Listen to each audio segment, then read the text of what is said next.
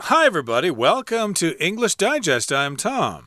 Hi, I'm Stephanie. We're going to continue talking about the troubling truth behind elephant tourism mm. in today's program. Remember, last time we opened this subject and talked about some of the conditions that elephants have to endure in elephant sanctuaries and elephant tourist attractions in Southeast Asia, mostly.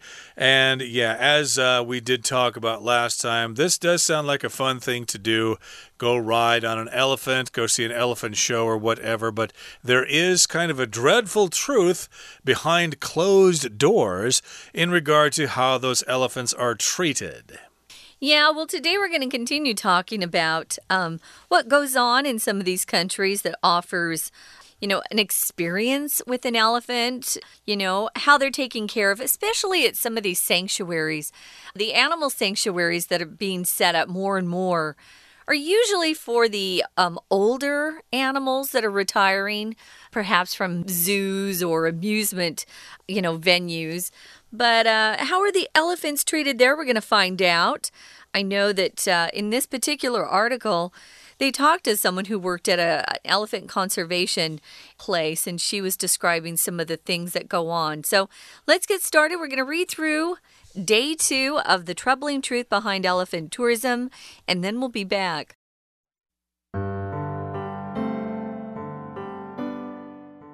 As the number of centers offering elephant rides and shows has begun to decline, most Southeast Asian countries are seeing a surge in the number of elephant sanctuaries.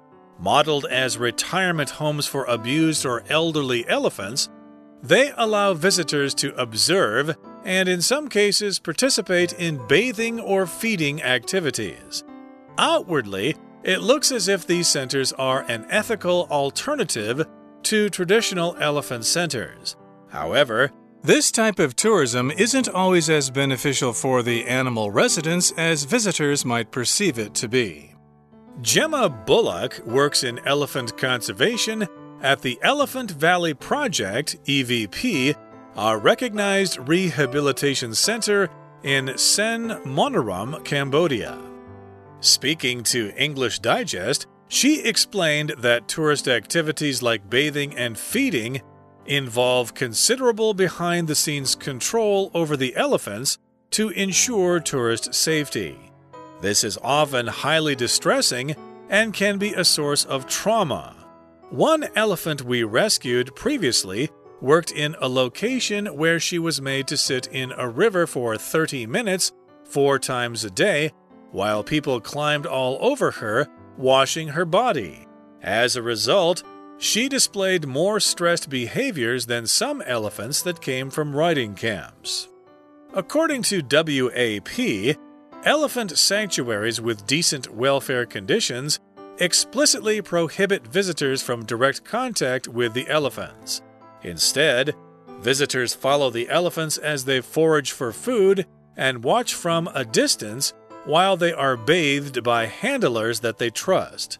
It's all about allowing the elephant to express natural behaviors in freedom, Gemma explains.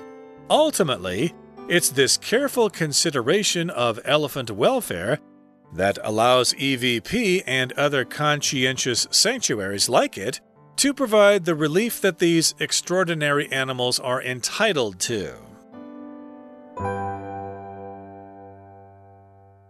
Okay, guys, let's take a look at day two of our troubling truth behind elephant tourism unit here.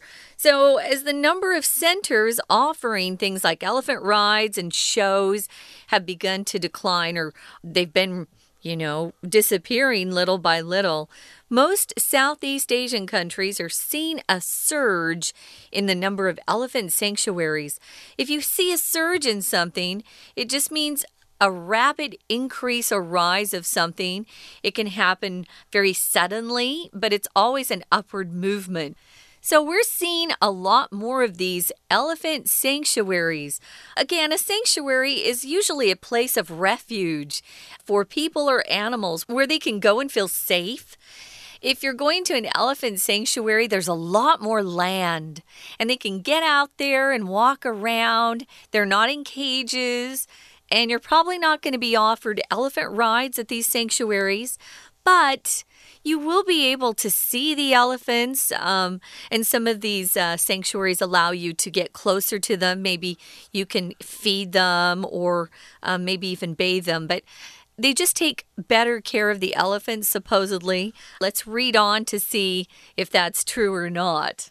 Yep, we are talking specifically about elephant sanctuaries here. So, modeled as retirement homes for abused or elderly elephants, mm. they allow visitors to observe and, in some cases, participate in bathing or feeding activities. So they're modeled as retirement homes. So basically, yes, they tell you that, oh, these are places where the, the animals go to retire, okay? And these are homes for elephants that were abused before, they were treated badly before, or these are old elephants that nobody wants anymore. They're elderly. And so if you come here, you will be able to observe them. You can look at them and stuff like that. And in some cases, you could actually participate in bathing or feeding activities. You could actually help clean the elephant, or you could actually feed the elephant. Hmm. And outwardly, it looks as if these centers are an ethical alternative to traditional elephant centers. And if you're a tourist and you go there, you'll think, hey, aren't I a wonderful person? I'm not going to an elephant wildlife park to ride on them and contribute to their cruelty, or at least uh, to uh, contribute to the cruel way they are treated. Hey, I'm going to this, this sanctuary here. I'm helping these elephants retire and be treated with respect. And that's what it looks like outwardly. So, outwardly just means on the outside or on the surface. Again, you don't see what goes on behind closed doors. Right. Outwardly, yeah. So it looks like these centers are an ethical alternative to traditional elephant centers the kind that allow all these elephant rides and things like that. Now, if you're talking about something that's ethical, it just means morally good. Uh, it doesn't necessarily mean legal and illegal. Morals have to do more with what's right and wrong. And your principles, you know, uh, a lot of people have good ethics and other people don't. So, yeah, ethical is the adjective form of the noun ethics. You'll hear about ethics a lot if you go into the field of, say, journalism or law, even a doctor uh, will have to, you know, probably take an ethics course. So, yeah, doing the right thing, even if it's legal. Sometimes people do the wrong thing. They're not ethical, they're unethical. Here, these centers are considered to be, you know, a good alternative to traditional elephant centers, at least on the outside. You know, if you don't look behind closed doors or examine it too closely, it looks like they're doing a better job. And some of them might actually be very nice to those elephants. True. However, this type of tourism isn't always as beneficial for the animal residents as visitors might perceive them to be. Okay, so yes, indeed, on the surface, they do look nice for the elephants, but they're not always very beneficial for the animal residents, which would be the elephants or other kinds of animals living there. And they're not as beneficial for the animals as visitors might think they are. You uh, will see these things going on. Of course, they will show you that the elephants are being treated well so that these environmental groups don't come down on them and put pressure on them. So, of course, they probably just show the good side and then they don't let anybody see the bad side. And they, of course, will kind of uh, keep the visitors in the dark there. And the visitors, again, will think, hey, they're being nice to the elephants. What's wrong with this place? Mm -hmm. And notice that they use this word perceive. If you perceive something, that's kind of uh, the way you interpret what you're looking at. So, yeah, it's how they perceive them to be their particular way of looking at something. Moving on to the next paragraph, we've got someone who's named Gemma Bullock, and she works in elephant conservation at the Elephant Valley Project, which is uh, shortened to EVP.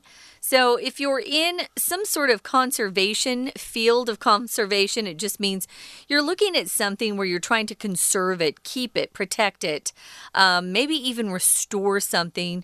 Usually, conservation areas or conservation companies, they're focused on the natural environment, keeping uh, maybe wildlife, um, you know, flourishing or thriving in a particular area. Of course, if it's an elephant conservation field, it just means they're trying to keep these animals and protect them, you know, preserve their way of life so they're not abused or hurt by people. And this particular organization is called the Elephant Valley Project, or EVP for short, and it is a recognized rehabilitation center in Sen Monorom, Cambodia. So it's recognized uh, by conservation organizations around the world or by somebody. And they're saying that, yes, this is legitimate. It's a good place. They're taking good care of those elephants. Uh, again, it's an elephant conservation project that's going on in this place in Cambodia. And speaking to English Digest here, she explained that tourist activities like bathing and feeding involve considerable behind the scenes control over the elephants to ensure tourist safety. So, yes, indeed, they do have tourist activities there that feature bathing and feeding, but they need to have this enormous control over these particular aspects of their operation so that the tourists can be safe, and I'm sure that the elephants can also uh, be safe as well. Well, this is probably a good time to take a quick break. We're going to listen to our Chinese teacher and then we'll be back to continue um, looking at day two of the troubling truth behind elephant tourism. Stay tuned. 大家好，欢迎收听 English Digest，我是哈利。我们今天要阅读的文章是 Unit Six 的第二天课程，探讨怎么样才是安置这些观光用大象的最好方法。我们看到第一段的第一句。随着提供骑大象和大象表演的中心数量开始减少，大多数东南亚国家的大象庇护所数量激增。The number of 是指什么的数量，number 要搭配复数名词，主词是 number，所以要搭配第三人称单数动词。The number of babies being born in many countries is decreasing. 许多国家的新生儿数量正在减少。要注意的是，a number of 是指一些，number 一样是搭配复数名词，但主词是 number 后面的复数名词，所以要搭配复数动词。A number of students are chatting with each other in the classroom。一些学生正在教室里和彼此聊天。我们接着看到第一段的倒数第二句，从表面上来看。这些中心似乎是传统大象中心的人道替代。As if 是仿佛、好像的意思。As if 后面接一个副词子句来搭配一个主要子句。As if 所接的子句如果有可能是事实，子句使用当时发生的时态。Can front as if he didn't think our proposal was practical。肯皱起眉头，好像他不认为我们的提议是可行的。As if 所接的子句若是与事实相反，且发生的时间和主要子句同时，as if 子句的 be 动词用 were，一般动词用过去式。I don't know why my sister always talks to me as if she were my mother。我不知道为什么我的姐姐对我讲话的方式仿佛她是我妈。As if 所接的子句若是与事实相反，且发生的时间比主要子句还早发生时，as if 子句的动词用过去完成式 had 加 VPP。Peter acts as if he had prepared for the test well, but actually he just played all day. 彼得表现得好像他已经为考试做好了准备，但事实上他玩了一整天。We're going to take a quick break. Stay tuned. We'll be right back.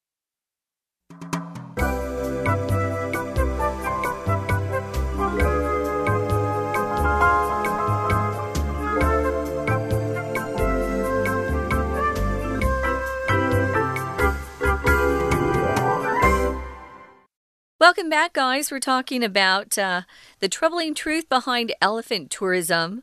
So, we know that uh, these centers that offer elephant rides and shows, they become less and less I wouldn't say less and less popular, they've just declined in number because people have been made aware of some of the treatment these elephants go through. And people are getting involved. Like our writer, Seb Morgan, he is the author of this unit. He's very concerned about this as well. In fact, he, in preparation to write about um, elephant tourism, he interviewed her about what they're doing for English Digest. That was one of the steps he took to get more information. Well, she explained that tourist activities like bathing the elephants and feeding them actually involve considerable or a lot of behind the scenes control over the elephants to ensure tourist safety. You can imagine if you're feeding an elephant or even washing the elephant, the last thing they want is for that tourist to suddenly maybe excite the elephant. The elephant reacts and hurts that person, or maybe even a child, because children think those elephants are great. So they have to go through, remember, very brutal training to get them to get rid of all their natural behaviors so that they're very, very obedient and it actually hurts the elephant in the long run.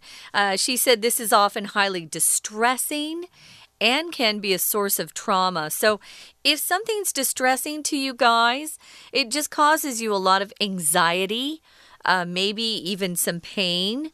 Um, or sometimes it makes you sad. It brings a lot of sorrow into your lives. Uh, something that I've always found distressing is going to the dentist. I know I'm uh -oh. a baby, but I hate going to the dentist. I'd rather go to the doctor and have some painful procedure there than go to the dentist. Because I don't know, it hurts more because it's close to, it's in your head, you know? Right. Whatever hurts, it's right there. And so, yeah, going to the dentist is distressing to me. Uh, yeah, it can be, of course. It depends on what kind of procedure you're having, but uh, you could also get some distressing news from your family, for example, yeah. uh, like your pet cat died or something like that. That can be quite distressing. And also, this can be a source of trauma. Trauma is uh, just some kind of uh, physical harm or mental harm, psychological harm to somebody. Trauma can be just some kind of distressing experience. Hospitals have trauma centers uh -huh. where people are suffering from pain or from injuries or whatever. It's usually an emergency room sort of place, right? Exactly. So, yes, it could be a source of trauma or distress for those elephants. So, of course, they need to control all aspects of tourist interaction with those elephants. Mm -hmm. You know, these are uh, projects that are set up to protect those elephants, but they need money somehow. So, they're offering an opportunity for tourists to check out these elephants, but at the same time, they don't want to cause distress for the elephants. So, they kind of have to find a, a happy medium somewhere in the middle. Now, remember, this particular place rescues elephants that have been in entertainment venues or have been, you know, living somewhere else, providing a lot of rides for tourists, etc. Well, Gemma, this is a quote because you see the quotation marks around the next uh, couple of sentences. She says, uh, One elephant we rescued previously worked in a location where she was made to sit in a river for 30 minutes four times a day, not just once or twice, but four times a day. And while she was sitting in the river, they would allow these tourists to climb all over her, washing her body. Um, if you're close to an elephant or if you've been close, you'll notice their skin gets very dusty. I remember thinking, oh, I wonder if they want a bath. Uh, that was actually my reaction being up close to their skin because it looks awfully dusty. Uh, but I'm sure they don't need four baths a day with people climbing on them. I think the fact that they were climbing on them was what was so distressing to this particular elephant. Yeah, maybe they need a layer of mud on there to keep the mosquitoes off. I'm not quite ah, sure, but uh, huh. uh, yes, you'd need to talk to Gemma here to understand those things exactly here.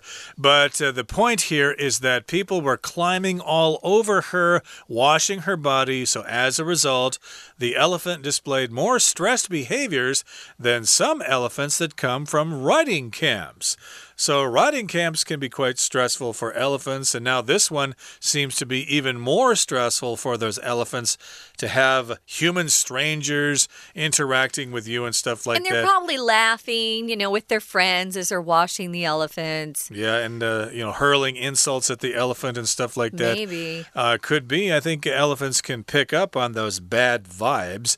So watch out for that. Let's move on now to the next paragraph here. It says, according to WAP, Elephant sanctuaries with decent welfare conditions explicitly prohibit visitors from direct contact with the elephants. Cool. So that's good. These sanctuaries will have decent welfare conditions. Decent means they're good, they're high quality, Acceptable. they're respectable, eh, Yeah. respectable, etc., and they fit certain standards. And they will explicitly, they will clearly prohibit the visitors from coming in direct contact with the elephants. So if you're explicit about something, you don't beat around the bush. You get right to the point, you say exactly what you mean, and there's no question involved. Now, the opposite is to be implicit. So, if someone tells you something implicitly, it means it's not completely direct. It's not 直接说, which I always say you know, which is a form of communication. Some people will be very explicit. You know, if you say, Do you like this? They'll go, No. and then other people will go, Well, yeah yeah, you know, it's okay if you like it. That's not being explicit. So they tell visitors, you can't touch the elephants, you can't be near them, stay away, we're protecting them. So those are all good things that help protect the elephants that are there in the sanctuary. Instead, visitors follow the elephants as they forage for food and watch from a distance while they are bathed by handlers that they trust. So these are humans that take care of them every day and they trust them. Now, foraging for food is kind of a popular thing these days, especially if you watch cooking shows like I do. If you forage for something, it just means you're not going to the grocery store. You're going out, you know, into the wilderness and trying to find mushrooms or things you can cook with that you can just pick that are wild. So they go out and they're looking for food just among, you know, the wildlife there in the sanctuary. So that's nice. They can just get away from people for a while. But uh, the tourists can observe them, they can watch from a distance while the elephants are bathed by handlers that they trust. So, yeah, they don't let the tourists come in there and wash the elephant four times a day. Uh, they have trained handlers to do that. Mm -hmm. So, yes, they can watch the handlers bathe the elephants. So, the elephants will know those handlers, and the elephants will trust those handlers and everybody's happy, everybody gets their pictures, and the elephants get to live a nice, long, and happy life in the sanctuary. Now, it's all about allowing the elephant to express natural behaviors and freedom, Gemma explains. So, yes, they're allowed to express themselves in a natural way, to be themselves basically as elephants, so they don't need to behave in an artificial way, like giving shows for tourists and stuff like that. That's not what an elephant would naturally do. I think it's interesting right here where Gemma is stressing that, you know, elephants want freedom just like people do. That's one of the things humans really want, and animals, of course, do as well, and that's freedom to choose what they want to do, to choose their own actions. So that's understandable. Ultimately, it says it's this careful consideration of elephant welfare that allows EVP and other conscientious sanctuaries like it to provide the relief that these extraordinary animals are entitled to. If you're conscientious, you really think about what you do. It matters to you to do the right thing, especially if you uh, have a job, you want to do your work very well. You don't want to come in late and and just, you know, waste time that's important to you. So these are conscientious sanctuaries. They're very careful about the decisions they make when they are in regards to the elephant. They want to be good and kind to the elephants. And then, Tom, if you're entitled to something, what does that mean? Well, you get what you deserve. You're supposed to get this. So, yes, the animals are entitled to relief from these terrible conditions. They're supposed to have these things. They're not supposed to be tortured by other people. They deserve to be treated with respect. After all, they are the world's largest land animals. Okay, that brings us to the end of our explanation for today. It's time now to listen to our Chinese teacher. 我们接着看到第二段的第二句，他在接受实用空中美语的采访时解释，诸如洗澡和喂食等观光活动， 都涉及对大象相当可观的幕后控制，以确保游客的安全。形容词 considerable 是指相当大的、相当多的。There has been considerable anxiety among the public about environmental pollution in Taiwan. 大众对于台湾的环境污染一直感到非常焦虑。另一个和 considerable 字形相似的形容词就是 considerate，c o n s i d e r a t e，意思是体贴的。It's considerate of you to yield your seat to the pregnant woman. 你让位给那位怀孕的女士，真是贴心。另外，ensure 和 assure。a s s u r e 都有确保的意思，但用法却不相同。ensure 后面接事物或 that 子句作为受词。 Strict regulations have been created to ensure the safety of employees in this factory. 严格的新规定被制定来确保这间工厂员工的安全。Assure 则是向某人保证的意思。所以，assure 后面接 somebody，再接 of 加名词，或是 assure 加 somebody 加 that 子句。If you come to work for our company, we can assure you of a high salary. 如果你来我们公司上班，我们可以向你保证高薪。我们看到全文的最后一句，最终正是这种对大象福利的深思熟虑，使 EVP 以及其他像它一样尽心的庇护所。能为这些非比寻常的动物提供应得的慰藉。本句使用了分裂句型 it is 或 it was 加强调部分加 that 加句子的剩余部分，表示正是怎么样的意思。此用法就是将一个句子要强调的部分，主词、受词、时间或地点放在 it is 和 that 中间。再将句子的剩余部分放在 that 子句之后。例如，原本这一句是 My parents' support helped me achieve my dream。我父母的支持帮助我完成梦想。